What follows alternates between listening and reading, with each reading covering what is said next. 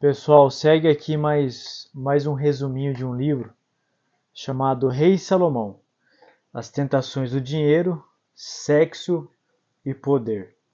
Quando você vai para a Bíblia, 1 Reis, capítulo 10, versículo 14, está escrito assim: ó, A cada ano Salomão recebia cerca de 666 talentos de ouro sem contar a renda adicional proveniente dos mercadores e comerciantes de todos os reis da Arábia e dos governadores do país. Ou seja, um dos ídolos de Salomão era o poder. E o que, que ele fazia? Ele conhecia muito bem a história do seu próprio povo, sabia como os povos pagãos destruíram Jerusalém, massificaram contra eles e ele começou agora a virar um traficante de armas. Ele começou a vender arma para os assírios, ele começou a vender arma para os outros povos, ele começou a ganhar dinheiro com isso.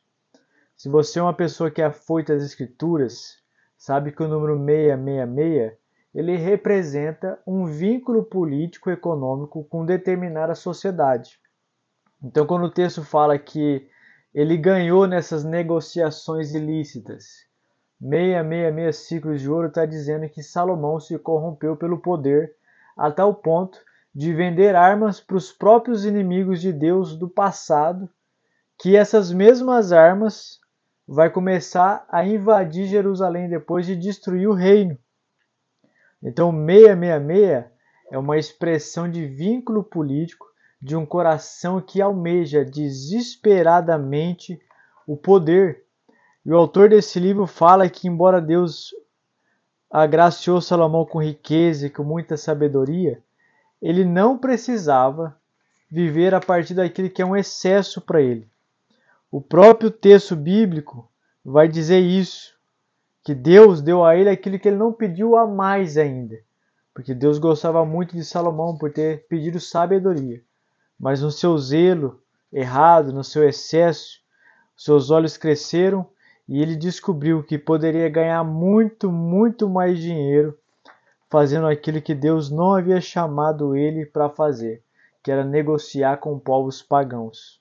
Ele faz uma frase aqui bem interessante. Ó. Esse é, então, o lugar, o lugar para guardar nosso tesouro. Não em um reino que está passando, mas uma, mas uma era de ouro que jamais acabará. Ou seja, Salomão foi ludibriado pelo Deus do poder e ele substituiu a glória transitória do seu reino, como se fosse eterna, por aquela glória e aquele reino que é eterno, e assim ele se perdeu na sua caminhada cristã.